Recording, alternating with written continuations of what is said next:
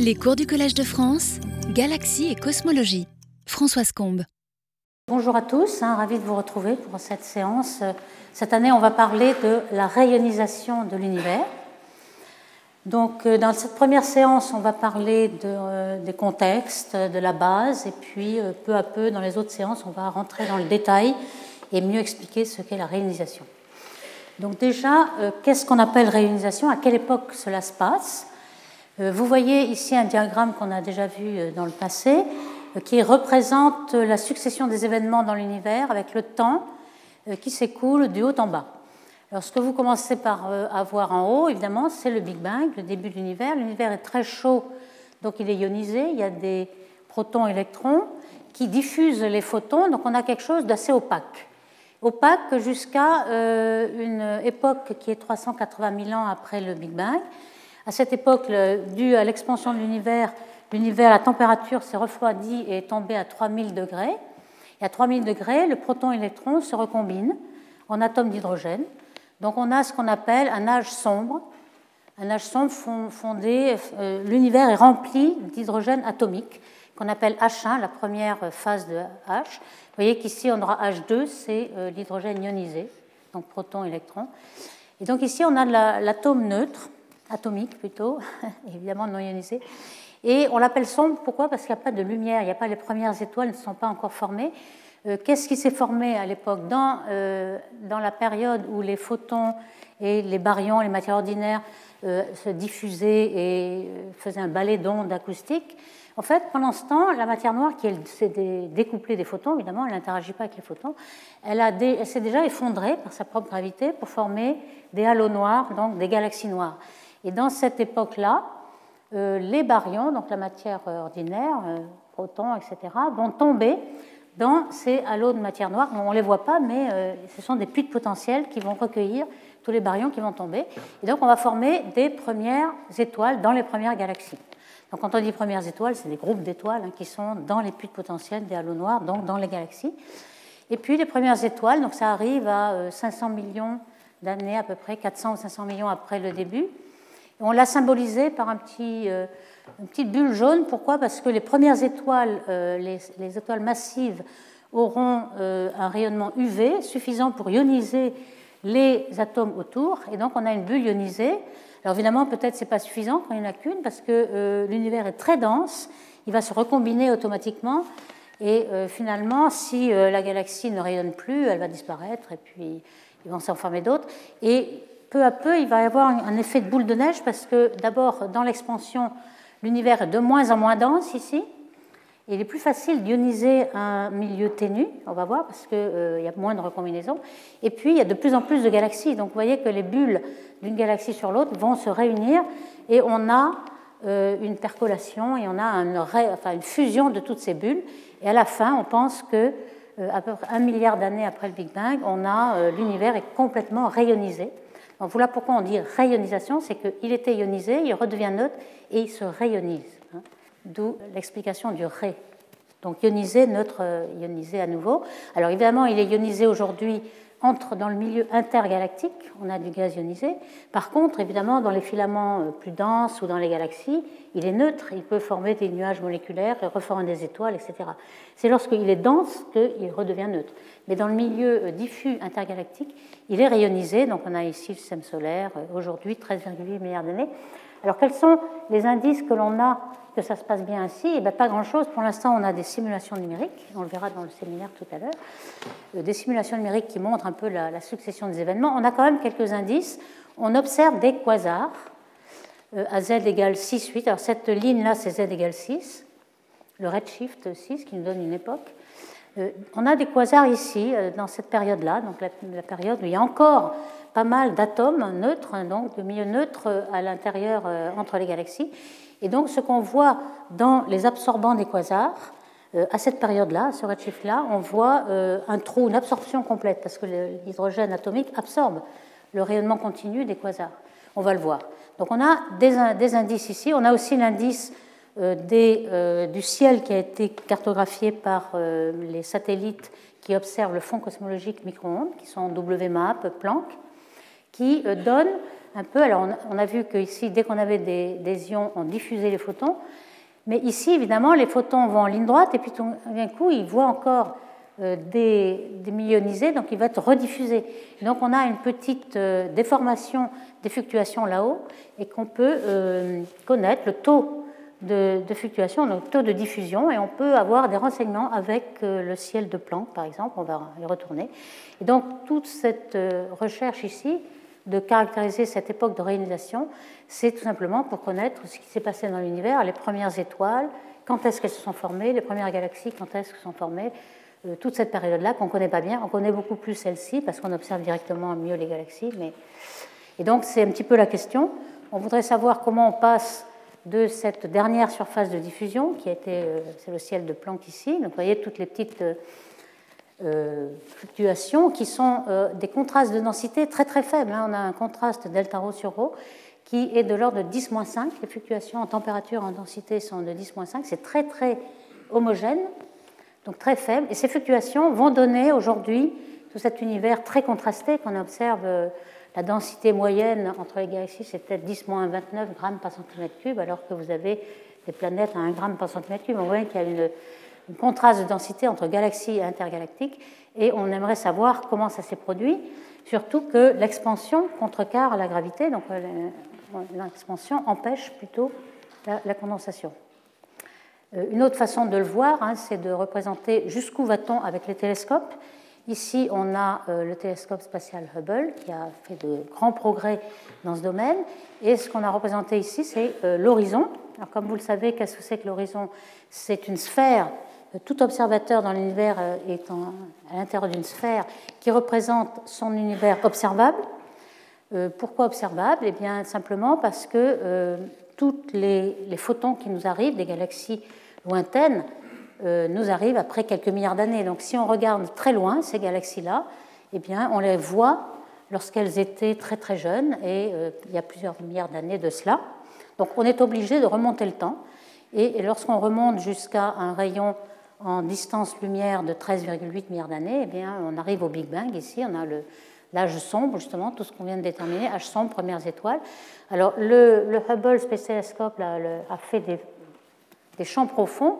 Il a été lancé en 1990, donc euh, presque 30 ans aujourd'hui. Donc on a fait beaucoup de progrès. Au début, on avait des champs profonds qui pouvaient regarder jusqu'à cette époque-là, et ensuite des champs ultra profonds. Et maintenant, on a des galaxies jusqu'à Z égale 11, c'est-à-dire ici, dans cette zone-là. Donc on arrive à détecter toutes ces galaxies, vous voyez, un petit peu euh, jusqu'à euh, quelle profondeur de notre horizon on remonte. Alors pour cette rayonisation, on peut déjà se poser une question est-ce qu'on a assez d'énergie pour rayoniser tout l'univers? Euh, Visiblement oui, puisqu'on est tout rayonisé aujourd'hui, mais euh, à quoi c'est dû?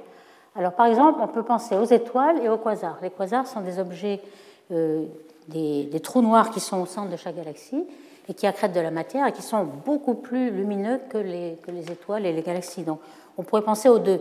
En fait, ils sont beaucoup plus puissants, mais très rares. Et surtout à, à grand redshift, ils sont très rares. Donc on pense que c'est plutôt les étoiles qui vont rayoniser. Alors quelle est l'énergie qu'on récupère euh, par fusion d'un atome d'hydrogène qui devient hélium, comme dans les réactions nucléaires qu'il y a euh, au sein du Soleil par exemple? Eh bien, on sait que le défaut de masse, hein, lorsqu'on revient dans l'hélium, on gagne 0,7% de la masse MC2, de l'énergie de masse MC2, qu'il y a par exemple dans un proton. Un proton qui a une énergie de masse 1 gigaélectronvolt eh bien, on va avoir 0,7%, c'est-à-dire 7 MeV, hein, millions d'électronvolts, par proton. Pour les trous noirs, c'est beaucoup plus efficace. Hein. si on a du, gaz qui tourne autour d'un trou noir, on peut montrer qu'on euh, peut gagner beaucoup plus, en moyenne 10%, ça peut aller jusqu'à 20% de l'énergie de MC2. Donc là, on aurait pour chaque proton 100 MeV d'énergie. Or, ce qu'il faut pour ioniser un atome d'hydrogène, c'est le potentiel d'ionisation, c'est-à-dire qu'il part du niveau fondamental et on forme le proton et l'électron. Et ça, c'est bien connu, c'est 13,6 électronvolts seulement. Donc vous voyez, là, il y a un million, là, un facteur un million. Donc il suffit qu'on ait quelques millionièmes de la matière ordinaire baryon qui est transformée en étoile pour ioniser tout l'univers. Donc ça paraît très très facile. En fait, ce n'est pas aussi simple que ça, parce que justement, c'est pour si jamais l'univers, le gaz ne se recombinait pas. En fait, il va se recombiner, c'est-à-dire que lorsque le proton et l'électron se rencontrent, il va y avoir une collision et il va pouvoir cascader et reformer un atome. Et surtout, comme ça dépend de la collision, le processus va être proportionnel à la densité au carré, la densité d'électrons, qui est égale à la densité de protons, donc NE au carré. Et ce, carré de la densité va être bien plus important dans les nuages. Donc si le milieu n'est pas homogène mais qu'il y a des nuages, des galaxies, etc., et fatalement il y aura des nuages puisqu'il faut former des étoiles, donc il faut concentrer la matière quelque part pour former ces étoiles. Donc à ce moment-là, on va recombiner et peut-être que tous les photons qui ionisent vont se recombiner et être perdus. Alors est-ce que c'est possible? Oui, en fait, puisque euh, quand on regarde les niveaux de l'atome d'hydrogène, donc on a le niveau fondamental, n égale 1, puis n égale 2. On appelle tous les, euh, la recombinaison qui, descend sur le niveau fondamental, on appelle la série de Lyman. Les premiers physiciens atomiques qui ont découvert cela. Ils ont appelé euh, les premiers, tous, tous, les photons qui redescendent au deuxième, c'est le de Balmer. Balmer, Paschen, Brackett, Foon, etc. C'est les premiers physiciens atomiques. Et ce qui va nous intéresser en astrophysique, c'est surtout euh, Lyman alpha, H alpha. Les deuxièmes, là, ce sera plus énergique, ce sera Lyman bêta, et ainsi de suite, gamma, delta. Vous voyez qu'on euh, peut ioniser en faisant passer dans le continuum, ici, on n'a plus d'atomes. Et puis lorsque l'atome se recombine, eh bien, il va cascader en ayant des photons qui sont plus petits en énergie que euh, l'énergie qu'il faut pour ioniser. Donc finalement, on aura perdu, le photon d'ionisation sera perdu. Et donc, euh, tous les photons de recombinaison ne, peuvent pas réaliser l'univers. Il y en a pas mal qui seront perdus, et c'est ça qu'il faut calculer. Donc, ce qu'on essaie de calculer dans les simulations numériques, on pense que cette euh, époque de réalisation, hein, qu'on appelle Epoch of Reionization Aware, pour faire plus simple, euh, elle va être entre z égale 20, 30, les redshift, et puis z égale 6. Et on va en avoir quelques indices. Alors, voilà un petit peu les indices que l'on a pour tracer la réalisation. Ici, c'est le schéma temporel qu'on a déjà présenté sous une autre forme euh, dans la première euh, diapo. Donc ici, on a la, dernière surface de diffusion, ce qu'on voit avec le ciel de Planck. L'âge sombre, donc l'hydrogène euh, neutre, atomique, pas de galaxies. On pense que les galaxies vont se former à partir de là. former des bulles, alors tout ce qui est en bleu, c'est les bulles ionisées qui est autour de, de chaque galaxie ou étoile en formation. Et puis ici, on voit qu'on a un quasar, donc c'est ce fameux euh, quasar qui, par absorption, alors si on a un quasar ici, vous voyez qu'on aura le continuum du quasar, l'arrêt Lyman alpha du quasar, et puis tout ce qui est le continuum qui est devant, plus énergique, donc qui va euh, pouvoir ioniser tout ce qui est devant envers l'observateur, il va, il va être complètement à zéro, puisqu'il va rester encore des atomes neutres qui absorbent ce rayonnement. Si c'était tout ionisé, on, retrouverait le continuum du quasar, mais là, on ne le voit pas. Et ce qu'on appelle, c'est le fossé de Gunn-Peterson, parce que les Gunn-Peterson étaient les deux physiciens qui avaient trouvé cet effet. Donc on a euh, cet indice-là. On a l'indice aussi de la diffusion des photons euh, du, corps noir de cosmologie qui, euh, normalement, allait en ligne droite, puis on va être un petit peu diffusé là. Donc on va le calculer avec le satellite Planck ici. Et puis, le but, c'est d'avoir aussi l'hydrogène, l'arrêt de l'hydrogène, lorsqu'il est encore neutre. Et ça, c'est l'arrêt fondamental. On va en parler euh, pas mal dans cette séance et dans les autres. L'étude de l'arrêt à 21 cm d'hydrogène, mais très décalé vers le rouge, puisque au lieu de 21 cm, ça va être 2 mètres. Ça va être un Z égale 10, 2 mètres ou plus. Et ça, on ne l'a toujours pas détecté, mais depuis, il y a plusieurs radiotélescopes qui sont construits en ce moment, euh, le Square Kilometer Array qui va être euh, opérationnel bientôt, et depuis euh, un certain nombre d'années déjà, un précurseur, un, un, Pathfinder ou un précurseur de SCA, l'OFAR, qui fonctionne déjà et qui a trouvé une limite supérieure, mais qui n'a pas détecté encore le signal. Alors le premier indice dont j'ai parlé, c'est cette fameuse fossé, l'absorption jusqu'à zéro euh, du continuum des quasars. Vous voyez que déjà Fan et al. en 2006 avait trouvé un grand nombre de quasars. Ici, le redshift, c'est 5,7 jusqu'à 6,4. Et on voit que même à z égale 6 et 5, on absorbe complètement. Donc il y a encore beaucoup d'atomes neutres euh, entre les galaxies, euh, un milieu continu d'atomes neutres. il suffit qu'il y en ait un petit peu, même si c'est neutre à 10%, ça suffit pour absorber complètement. Donc ça veut dire qu'on a peut-être commencé la réalisation, mais qu'on a encore pas mal de neutres. Et puis, on en voit beaucoup, hein, parce là, c'est le redshift de la Rayleigh alpha qui, qui est décalé toujours en fonction de Z. Mais évidemment, on s'est aperçu en regardant beaucoup de ces quasars que euh, ne s'était pas tout à fait linéaire. On pouvait trouver quelque chose qui était plus euh, rayonisé à z égale 7 qu'à z égale 5 dans certaines directions, parce que euh, la, la, rayonisation ne se passe pas partout même, à la même vitesse. Il y a des régions qui sont plus denses que d'autres, et donc ça se forme en paquets. Donc voici un peu comment on peut s'imaginer euh, que va se produire cette euh, rayonisation. Donc on a euh, en jaune le gaz atomique hydrogène neutre, mettons à Z égale 30, et on a des petites galaxies. Alors ces galaxies vont grossir par fusion entre galaxies, donc on sait qu'au début on forme les petites structures qui ont ce qu'on appelle une température de Viriel, c'est-à-dire un puits de potentiel gravitationnel qui est assez petit et qui équivaut en énergie cinétique à une température de 10 puissance 4. Donc c'est cette différence 4 est typique parce que c'est justement la réalisation de, l'atome d'hydrogène. Et puis, les grosses structures en rouge vont être beaucoup plus puissantes et beaucoup plus capables d'ioniser. Et c'est celles-ci qui vont euh, finalement dominer. Alors, ce qu'il faut savoir aussi, c'est que euh, comme la, la, recombinaison est, comme je le disais, proportionnelle au carré de la densité, euh, dans l'expansion, toutes les structures sont toujours un certain facteur en dessus de la densité moyenne de l'univers. Comme l'univers était très dense autrefois, euh, les structures ici sont très denses et la, recombinaison est très rapide, alors qu'avec l'expansion, lorsqu'on est tombé à z égale 9, le milieu est beaucoup, beaucoup plus diffus et il est beaucoup plus facile de, ioniser puisque euh, N2 est tombé euh, très rapidement. Donc c'est un petit peu une boule de neige. Non seulement c'est plus facile de réioniser, mais en plus il y a plus de galaxies. Donc la réionisation va aller très vite on va rejoindre et fusionner toutes les régions ionisées et, percoler, et tout l'univers va être ionisé.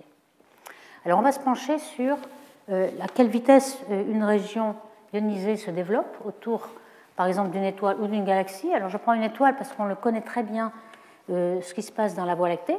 On a des régions ionisées autour d'étoiles, comme par exemple la nébuleuse d'Orion, qui est une région H2. H2, on veut dire H2 ionisé, pas H2 la molécule. Hein. Il y a toujours une, une confusion ici possible. Donc ici, on a une sphère ionisée autour d'une étoile, et puis, vous voyez le milieu neutre à l'extérieur.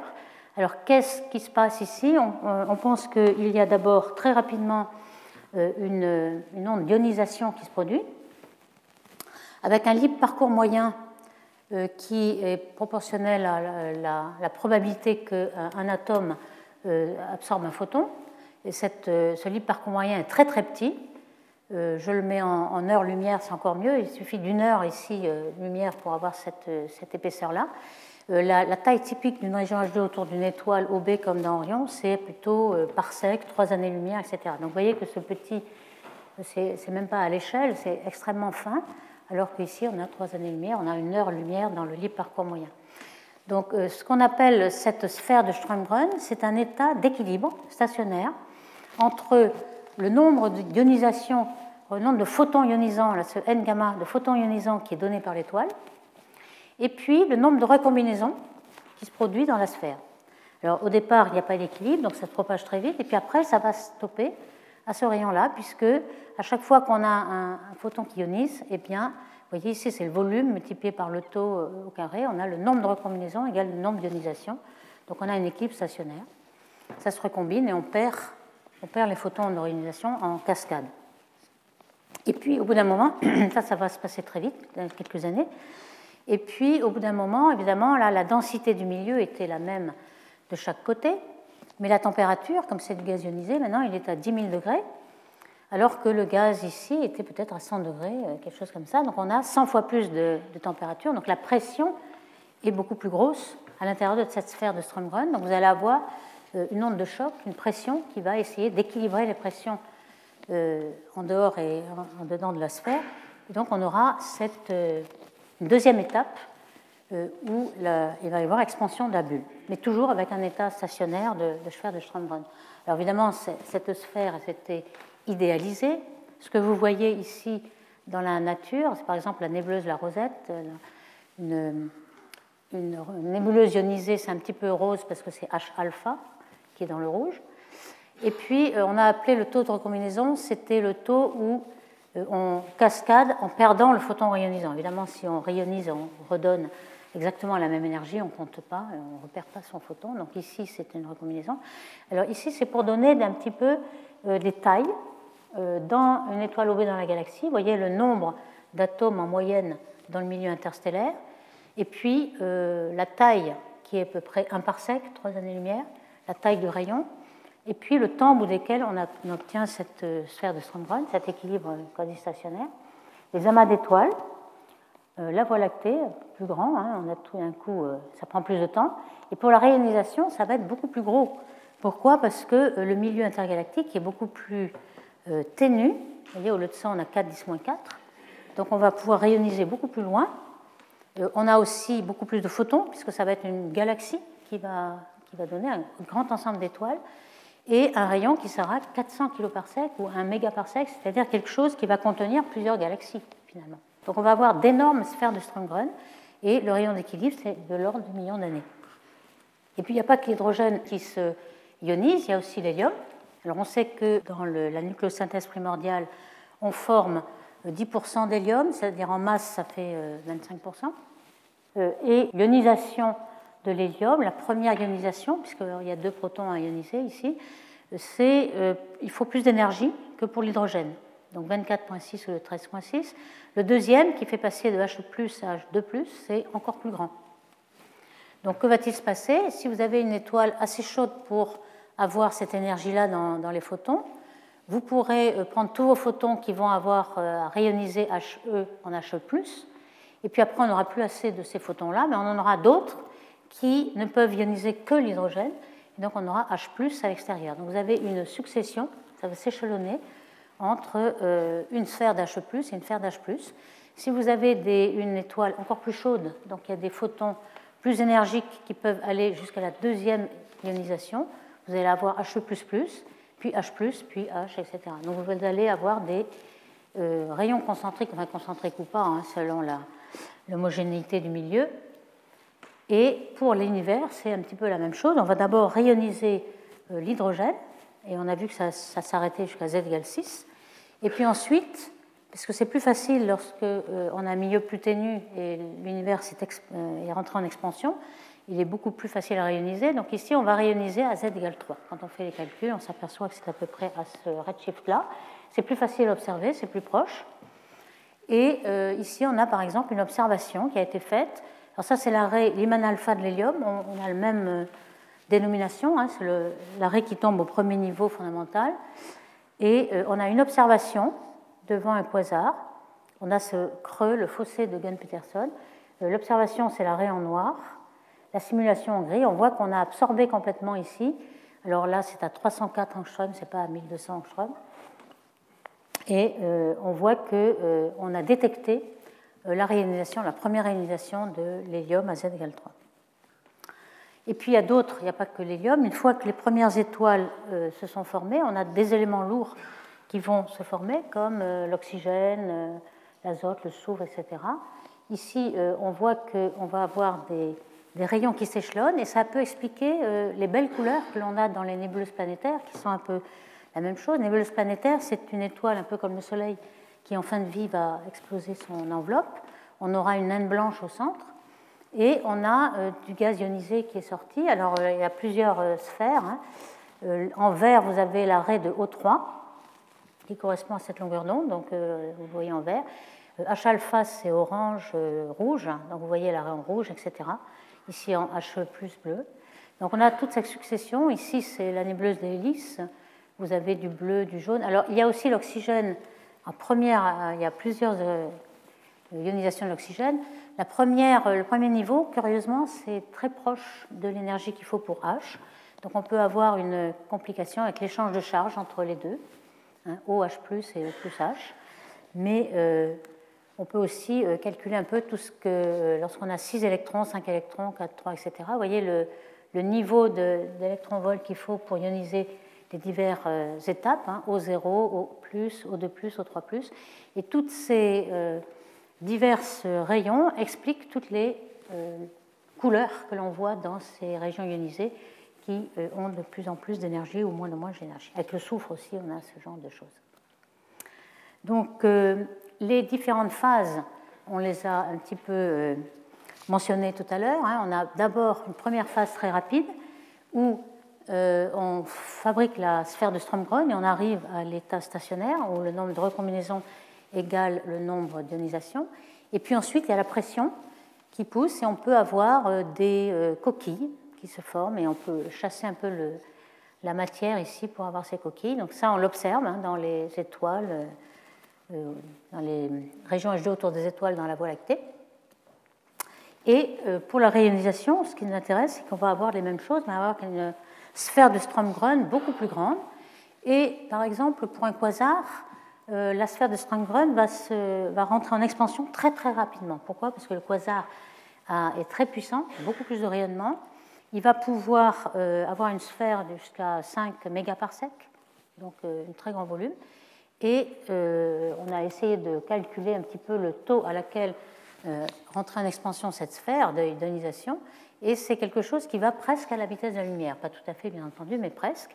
Et donc quand on a un phénomène comme cela, et qu'on essaie de mesurer avec euh, des traceurs, qui, euh, des messagers qui vont à la vitesse presque de la lumière aussi, on a une compétition entre les deux, et on a des phénomènes d'illusion qui font croire qu'il y a des régions qui euh, viennent vers nous à une vitesse supérieure à la vitesse de la lumière. On l'a déjà vu ce problème-là lorsqu'on avait des jets radio qui étaient éjectés par un trou noir et le plasma qui sort par ces jets est presque à la vitesse de la lumière aussi. Et donc lorsqu'il vient vers vous, qu'on a plusieurs petits noyaux dans le jet, le noyau qui est plus proche de vous, eh bien, on a l'impression qu'il va euh, plus vite que la vitesse de la lumière parce que le messager euh, a moins de chemin à parcourir que euh, le petit noyau qui est un peu plus loin. Donc finalement, on a l'impression qu'il va plus vite, mais c'est qu'une illusion. Et là, on pense qu'on va avoir un peu la même chose. Alors évidemment, l'ionisation va se propager de façon tout à fait isotrope, donc sphérique, mais imaginez que vous ayez une source d'arrière-plan, et comme on va voir c'est la taille, c'est du mégaparsec, il va y avoir beaucoup de sources, même des sources à l'intérieur. Et voyez que si la source essaie de nous envoyer un photon, lorsque la source arrive en A, le quasar, euh, sa sphère est, arrivée jusqu'à ce rayon-là. Et puis, euh, lorsqu'il arrive en B, eh bien, le quasar, il aura eu le temps de, de rentrer en expansion pendant ce temps. Et comme les deux mouvements vont à presque la vitesse de la lumière, eh bien, euh, le quasar sera à ce niveau d'expansion lorsqu'il arrivera en B. Donc vous voyez que la forme que va avoir, euh, d'après l'observateur, euh, cette expansion, ce n'est pas la forme réelle qui est sphérique, mais cette forme un peu déformée, due au fait que le messager, eh bien, il prend moins de temps à nous faire parvenir son photon lorsqu'il est ici. Donc c'est le phénomène un peu superluminique que l'on a. Donc ça, c'est très intéressant parce qu'on euh, on va pouvoir peut-être avoir, euh, si on a un quasar dans cette région de réionisation, euh, on peut avoir des, absorbants plus ou moins jusqu'à zéro, l'effet de Gunn-Peterson, ou bien plus ou moins des forêts Lyman alpha. Et en tout cas, ça nous donnera des renseignements sur le milieu, est-il ionisé, neutre, à quelle vitesse ionise le quasar, etc. Donc ça, ça a été simulé par Yu et al. Donc la, distance euh, entre O et C, c'est-à-dire le rayon de la bulle, c'était 5 mégaparsecs, et sur le ciel, 7 minutes d'arc. Donc c'est quand même quelque chose qui est très grand. Et on a euh, plusieurs galaxies plusieurs grumeaux qui sont à l'intérieur. Donc c'est possible que l'on puisse observer dans toutes ces euh, raies. Alors ici, vous avez un creux qu'on va appeler une prairie, parce qu'on appelle en général toutes les raies, lorsque le continuum n'est pas à zéro, la forêt Lyman alpha, puisqu'il y a des tas de, de raies Lyman alpha qui absorbent. Ici, on aura une prairie. Et euh, si on peut regarder euh, d'un coin à l'autre, on pourrait connaître quelque chose sur le quasar et sur l'état d'organisation de l'univers. Donc c'est ça le problème. Alors c'est pas aussi simple que ça parce qu'on a fait un modèle sphérique où tout est symétrique, etc. Et il n'y a pas de grumeaux. Mais en fait, euh, le milieu n'est pas homogène. On peut le caractériser par le facteur C. Alors C, c'est quoi? C'est la valeur moyenne du carré de la densité d'hydrogène sur le carré de la valeur moyenne de la densité. Donc si NH est homogène, C égale 1. Mais s'il n'est pas homogène, évidemment, vous pouvez avoir des valeurs 10, 20, 30, 40, si le milieu est très condensé en petits nuages, par exemple, en petites galaxies, en petits nuages. Donc s'il est très contrasté, évidemment, le NH euh, au carré sera bien plus grand que la moyenne euh, au carré. Donc euh, on va pouvoir, avec des simulations ici, avoir beaucoup d'informations. Ici, c'est une simulation de Yuetal qui montre que le rayon atteint par la sphère de Strömgren en fonction de ce facteur de condensation, C. Alors vous voyez que C peut être 10, 30, 50. En fonction de l'âge du quasar, l'âge, euh, le temps que met cette sphère de Strömgren à se bâtir, c'est de l'ordre de 10 millions d'années. Et curieusement, c'est aussi le, cycle du quasar. Lorsqu'un quasar, c'est quoi? C'est un trou noir qui accrète de la matière et la matière tombe et puis est absorbée selon 10 accrétions et on pense, on l'a observé, qu'il y a des phases d'accrétion comme ça qui durent que 40 millions d'années, donc 4 10 puissance 7 ans. Et peut-être que le quasar n'aura même pas eu le temps euh, d'atteindre sa sphère de Schrödinger quand euh, le, combustible qui, le, qui lui donne son énergie euh, aura disparu. Donc peut-être qu'il y a une compétition entre les deux, mais en tout cas, selon la quantité d'hydrogène neutre que vous avez, vous avez un rayon plus ou moins grand. Et ici, selon la condensation, vous voyez que si c'est 10, on va beaucoup plus loin que si on a beaucoup de nuages qui recombinent et qui empêchent la réalisation. Donc tout ceci a été euh, simulé, pas encore observé. Enfin, on peut quand même faire une comparaison entre les quasars qui sont connus à z égale 6, 7, donc dans cette période d'orientation, euh, et avec euh, les modèles en fonction de la variable c, là, cette condensation. On voit que les quasars qu'on connaît, ils correspondent à c égale 35. Donc c'est quelque chose qui est très euh, condensé déjà. Ici, c'est plusieurs modèles en fonction de l'âge et période du quasar, donc la forme que peut avoir la, le rayon de, de qui normalement est, sphérique, mais qui a une certaine forme ici. Et qui pourrait nous dire, selon cette forme, si on l'observe, qui pourrait nous dire euh, quel est le degré, oups, le degré de euh, d'ionisation de, l'environnement du quasar. Bien, alors, euh, il y a aussi un aspect que l'on peut voir ici, c'est que le bord de la sphère de Strömgren, on appelait sphère de Strömgren, mais on voit que le milieu est beaucoup plus anisotrope et, irrégulier que ce qu'on peut penser. Et donc les régions H2 que vous voyez ici sont très très irrégulières. On peut par exemple dans certaines lignes de visée ne plus avoir assez de densité euh, ionisée et finalement les photons peuvent s'échapper. C'est ça qu'on aimerait savoir, euh, quelle est la probabilité d'échappement des photons euh, pour savoir combien de photons ils vont pouvoir ioniser dans le milieu intergalactique par exemple. Donc ça c'est une, une fonction particulière, la fraction de, de photons qui s'échappent, de photons continuums qui s'échappent pour ioniser, que l'on ne connaît pas très bien. Mais euh, on sait que soit on a ionisation partout, on a une sphère de Strömbrun euh, qui est délimitée par l'ionisation, ou alors c'est la densité, il n'y a plus assez de densité à ioniser, donc le, photon s'échappe. Alors si euh, les photons s'échappent, hein, ça va faire un peu une boule de neige, puisque on va pouvoir réioniser non seulement tout ce qu'il y avait dans la galaxie et autour, mais aussi toutes les autres bulles si on sort de sa bulle, on peut à ce moment-là se propager dans tout l'intergalactique et puis percoler un peu. Et donc c'est ça qui va se produire. Et probablement ensuite, on va observer jusqu'à z égale 3 ou 4, quelque chose qui est complètement rayonisé. Alors vous voyez, complètement rayonisé, c'est ce quasar, donc il y a le continuum avec sa Riemann alpha. Et là, vous ne voyez jamais le continuum aller à zéro, c'est-à-dire qu'il n'y a jamais euh, une région intergalactique qui est complètement neutre. Il y a seulement des petits nuages qui absorbent leur Riemann alpha, mais là on retrouve le continuum du quasar. Donc il n'y a pas de fossé. Alors c'est exactement euh, ça qui est représenté ici. Hein. On a euh, tout un tas de neutres ici, donc un fossé, et puis ensuite euh, une forêt. Et donc ce nom de prairie a été employé, comparément à la forêt, hein, c'est tout à fait imagé et ça se comprend très bien. Donc on a euh, autour du quasar quelque chose qui est encore neutre, euh, la prairie, ici une forêt Lyman alpha, complètement ionisée. Et puis au-delà, vous avez euh, la deuxième série, la deuxième raie de la série, Lyman bêta, qui a une énergie plus grande. Et donc on va pouvoir avoir une prairie Lyman alpha, une forêt, et ensuite gamma, delta, etc. Donc c'est un peu ça que l'on observe. Alors pour l'échappement, on aimerait savoir comment et ça on ne le sait pas encore, euh, quel est le degré d'échappement? Dans les simulations numériques, évidemment, quand on fait des simulations cosmologiques à l'échelle du mégaparsec, puisque le rayon de Strömgren, c'est des mégaparsecs, euh, on n'a pas la résolution suffisante dans les galaxies pour savoir ce qui, s'échappe, les photons qui s'échappent d'une galaxie, on ne sait pas s'il y a un degré de, de nuage ou un degré de condensation. On ne sait pas s'il y a des, des tubes qui permettent d'échapper. Alors, par exemple, il pourrait y avoir des tubes s'il y a un trou noir au centre euh, qui fait un jet et qui euh, pousse toute la matière, ou bien euh, une flambée de formation d'étoiles qui fait un flot aussi qui pousse. Bon, ça, on ne le sait pas.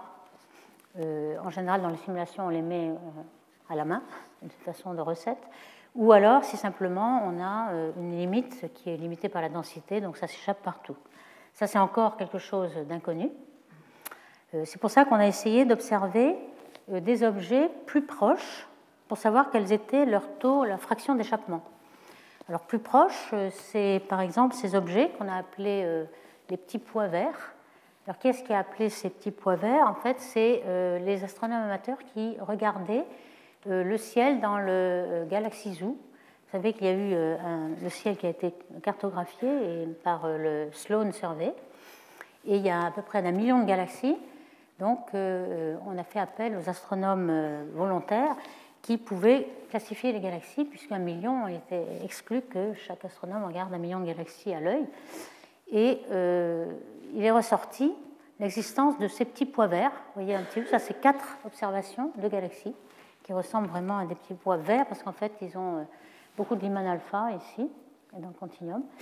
Et on s'est aperçu qu'en effet, c'était des objets assez petits, euh, qui, euh, d'où les rayonnements UV s'échappaient beaucoup. Pourquoi? Parce que euh, lorsque vous avez un petit objet, la métallicité est plus faible. La métallicité croît avec la masse.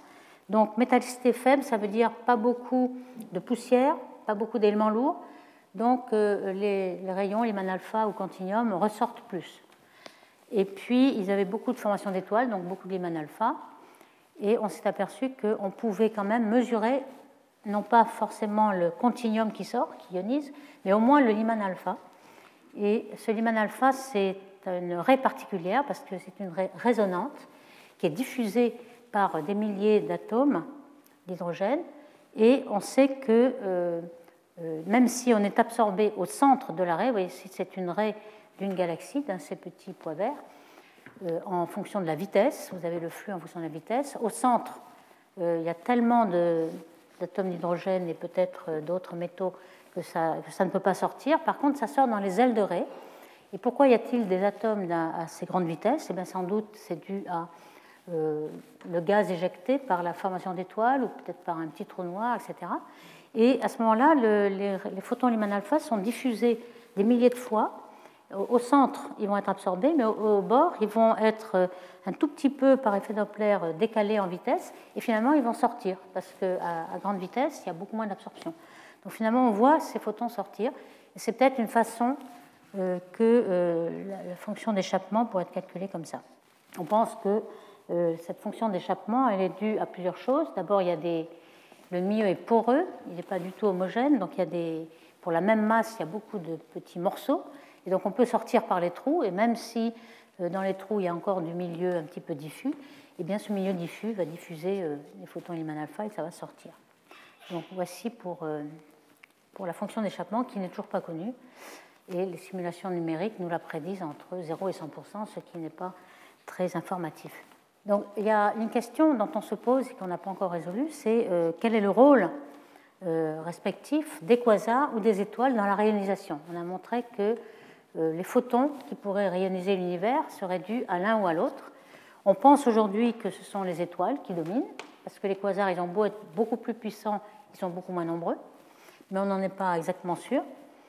Et euh, en tout cas, les, quasars peuvent chauffer par les rayons X très durs et qui sont assez peu absorbés, qui peuvent chauffer le gaz et euh, catalyser par exemple la formation de H2 et d'étoiles il y a quand même des, phénomènes physiques qui sont très intéressants dans la réalisation.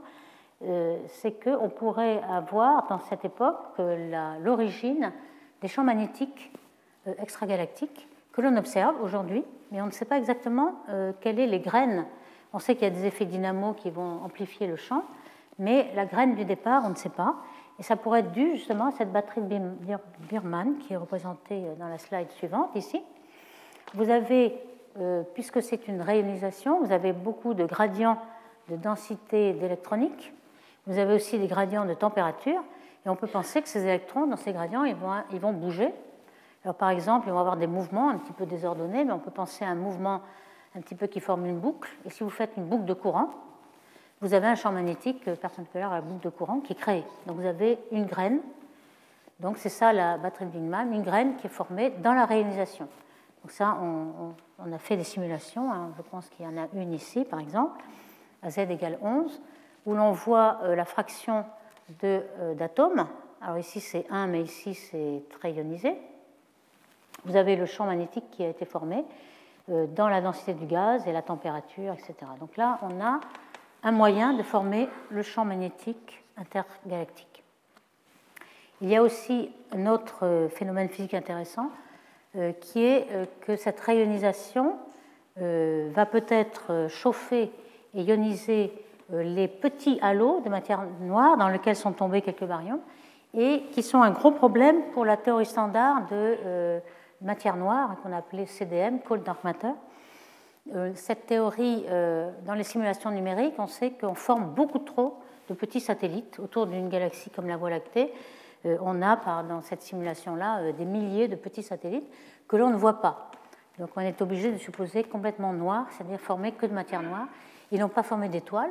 Pourquoi? Eh bien peut-être que justement, au début, la réalisation nous a donné un moyen de stopper la formation d'étoiles dans ces petits, euh, dans ces petits halos, parce que grâce au rayonnement UV, ils ont euh, ionisé et chauffé et évaporé tout le gaz. Donc ça pourrait être une solution à ces problèmes-là. Ces petits halos, là où justement où il y a du gaz, ça pourrait être aussi des, absorbants complètement saturés qu'on appelle damp alpha. Et enfin, il y a aussi un phénomène qui peut trouver sa solution, c'est l'existence des quasars mais vraiment très massif. On a vu qu'on avait des quasars z égale 6, 7, 8, on a même des quasars z égale 8. Et curieusement, on a pu montrer euh, quelle était leur masse de trou noir, parce qu'ils rayonnent beaucoup, ils rayonnent à l'unité d'Eddington, à l'unité maximum, qui est proportionnelle à la masse du trou noir. Donc on a pu voir que euh, ces trous noirs étaient de quelques milliards de masses euh, solaires. Et ça, c'était une surprise, car on pensait qu'au début de l'univers, commencent à se former des tout petits trous noirs qui en fonction du temps, accrète de la masse, et aujourd'hui, il serait de quelques milliards de masses solaires. Comment se fait-il qu'on ait des trous noirs tout de suite, dès le début, même à 500 millions d'années après le Big Bang, qui est déjà des milliards de, masses solaires Eh bien, euh, peut-être que euh, certains halos vont former des trous noirs directement et non pas des étoiles. C'est ce qui a été proposé. Alors, par exemple, lorsqu'on a euh, seulement le rayonnement du, fond cosmologique qui chauffe une petite galaxie, on va former de grosses étoiles. Alors, euh, dans les premières galaxies, il n'y a pas beaucoup de métaux, donc la température peut monter très vite parce que le métal est un refroidissant, la poussière est un refroidissant. À ce moment-là, on forme des étoiles, la masse de jeans c'est plus grande, et on forme des étoiles très grosses qu'on appelle population 3, qu'on n'a jamais observées, parce qu'en fait, elles ne sont qu'au début de l'univers. Aujourd'hui, à z égale 0, on observe la population 1, qui sont les étoiles jeunes, la population 2, mais euh, population 3, euh, on pense qu'elles existent au début de l'univers, mais euh, il n'y a toujours pas de trou noir. Alors par contre, si on empêche cette formation d'étoiles, par exemple par euh, le rayonnement UV dû à une galaxie voisine qui rayonnise complètement le gaz de sa compagne, à ce moment-là, on n'a plus d'étoiles, mais on a un trou noir directement. Donc quelque chose qui ferait un millier de masses solaires directement et qui pourrait ensuite croître pour atteindre le million et le milliard de masses solaires. Donc c'est cette proposition euh, qui est euh, une des solutions de l'existence de euh, quasars et de trous noirs si massifs à z égale 8.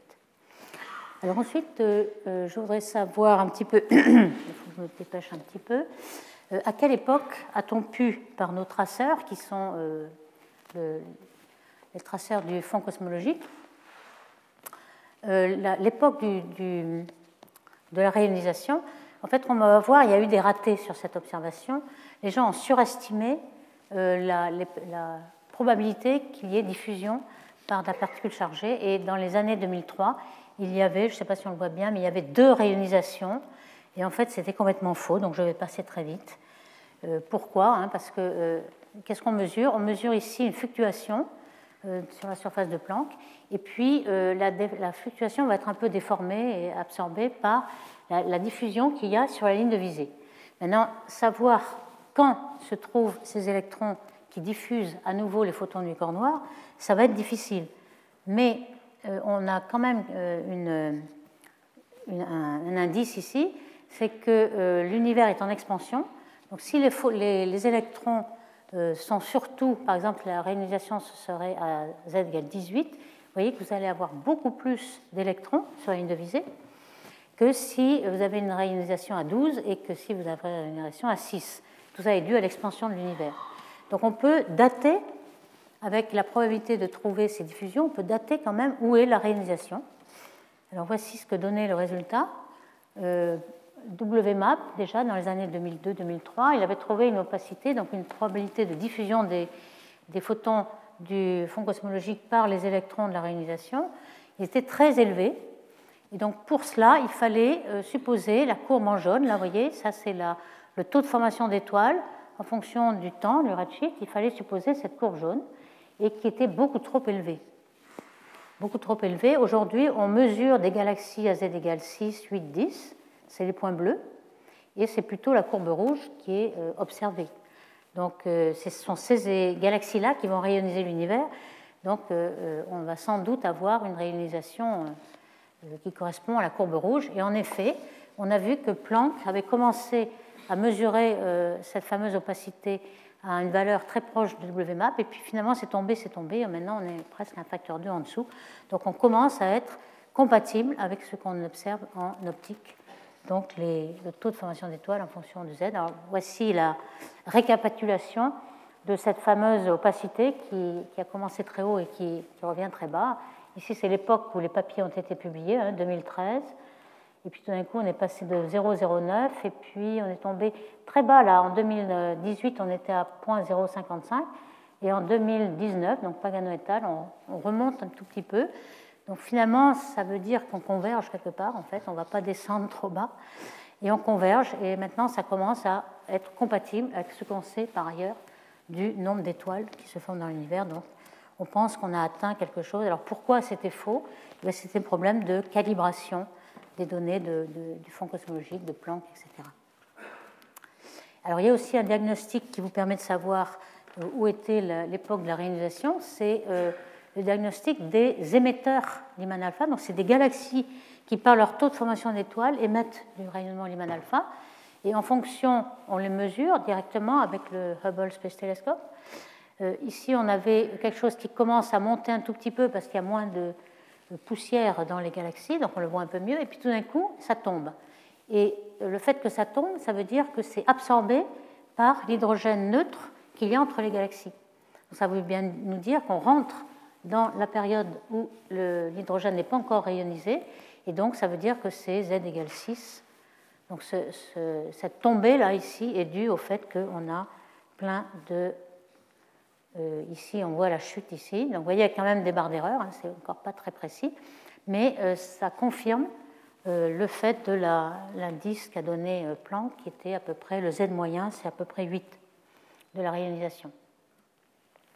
Alors, dans les quelques minutes qui me restent, je vais parler donc l'arrêt à 21 cm, qui est finalement le test le meilleur que l'on peut avoir de la réalisation, puisque c'est justement la présence de l'atome d'hydrogène alors, comme on sait, cette raie à 21 cm, qui a été découverte dans les années 50, euh, et dans l'espace aussi, euh, c'est l'arrêt où vraiment le, niveau fondamental, et il s'agit d'un euh, proton un électron. Donc, vous avez le spin du proton, I, et le spin de l'électron J.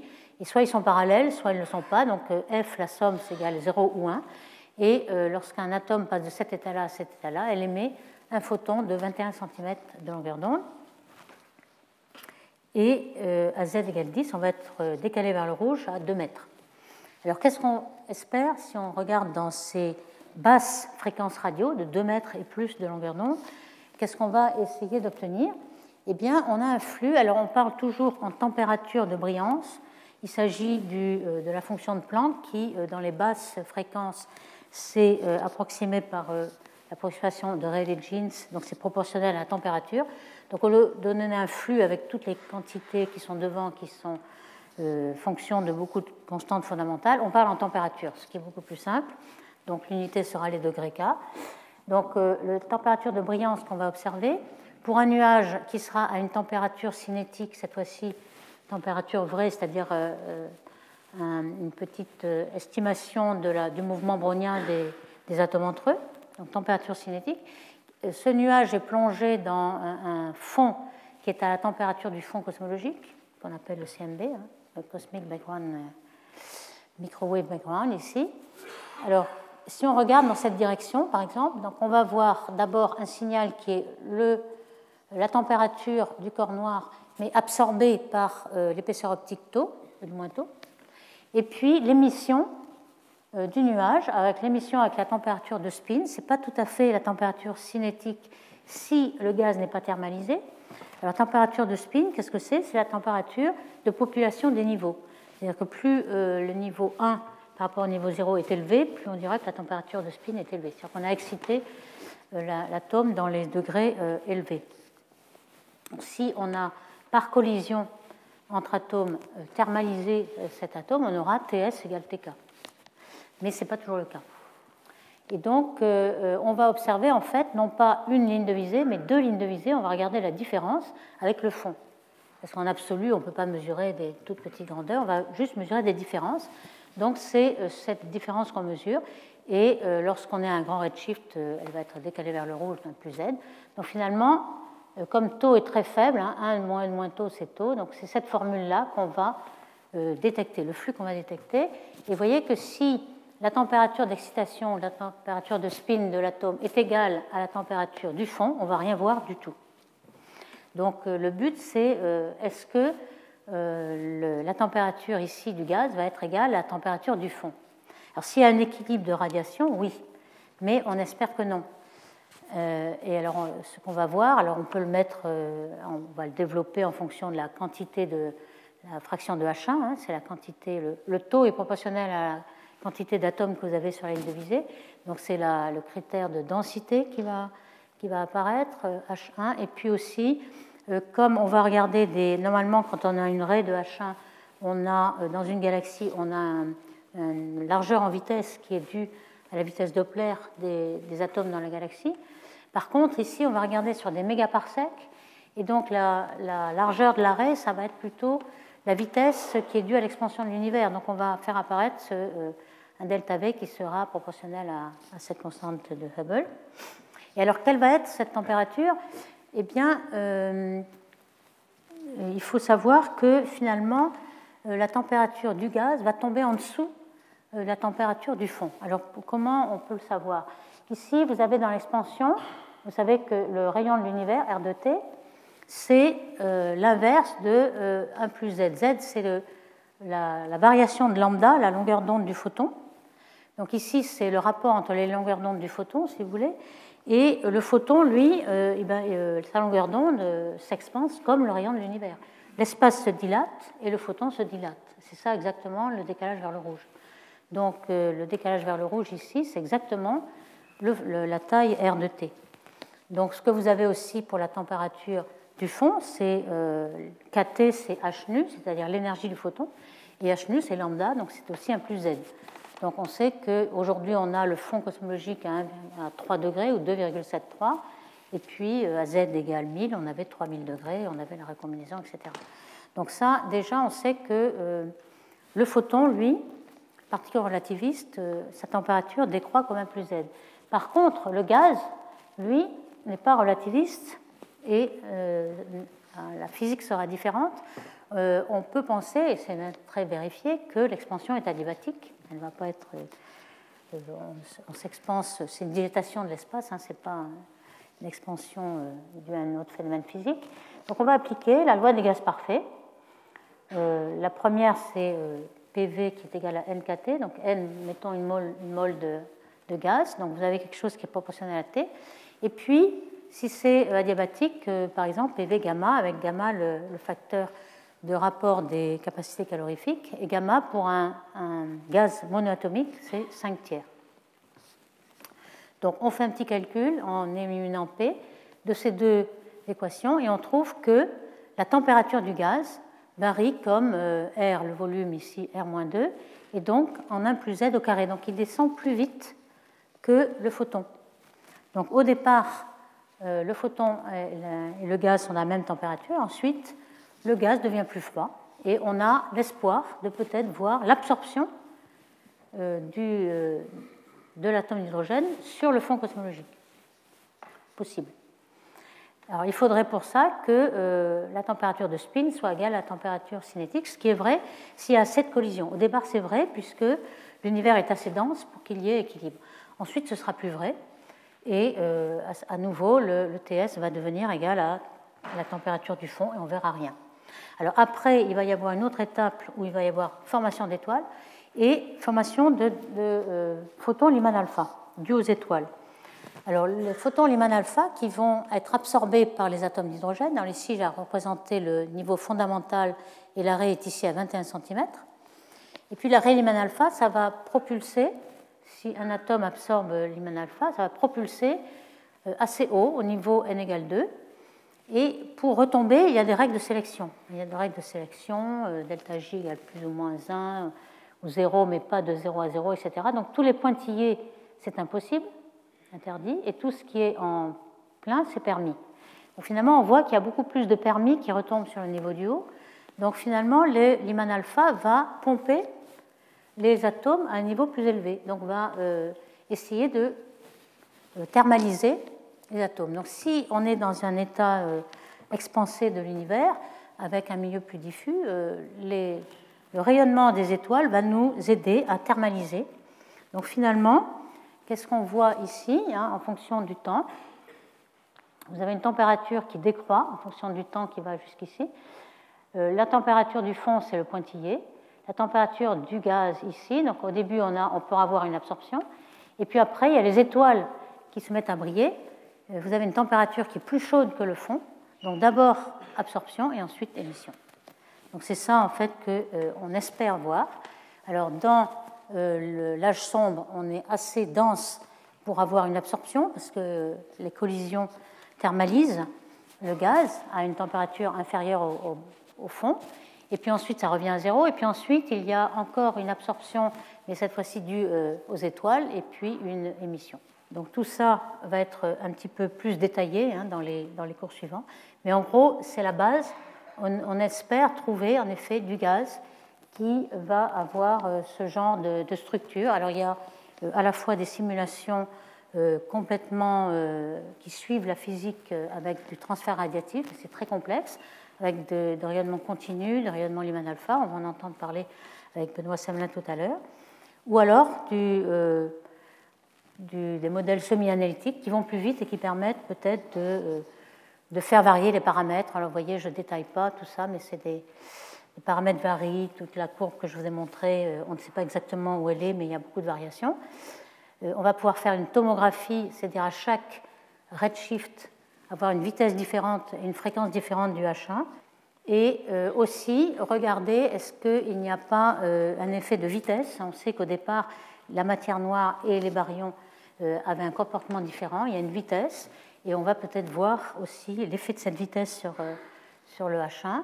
Et peut-être aussi voir ce qu'on appelle forêt, mais cette fois-ci en 21 cm, hein, en analogie avec la forêt de Lyman alpha vous pourrez avoir, alors évidemment c'est beaucoup plus faible parce que la raie 21 cm est une raie interdite, qui a très peu de, probabilité de présence par rapport à l'hymen alpha, mais euh, peut-être si on avait un grand quasar très puissant euh, dans la raie de on pourrait voir euh, cette, cette, absorption. Donc ici, quelques, n'ai pas le temps de le dire, mais peut-être que Benoît va en parler. les spectres qui sont attendus, peut-être qu'on pourrait le détecter au début de la réalisation. Donc je finis en disant que euh, la réalisation, c'est une époque vraiment privilégiée pour tester cette histoire de l'univers, la formation des premières étoiles, formation des premières galaxies. On va avoir actuellement avec le télescope Hubble, on est limité pour la détection de galaxies à z égale 8. On sature complètement, mais bientôt on va lancer un autre télescope spatial qui sera le James Webb. Donc on va pouvoir euh, en optique en infrarouge détecter beaucoup plus de galaxies dans cette période d'organisation. Et puis, euh, avec SKA, le Square Kilometer Array, on va pouvoir, euh, puisqu'il y a 1 km de surface, détecter à 21 cm ces signaux que l'on a déjà prédits dans l'ordinateur et avoir euh, la température de ce fond en fonction de l'âge de l'univers et puis peut-être des forêts de, 21 cm et puis les sphères de Strömgren autour des quasars brillants. Ok, je m'arrête là. Merci. Retrouvez tous les contenus du Collège de France sur www.colège-2-france.fr.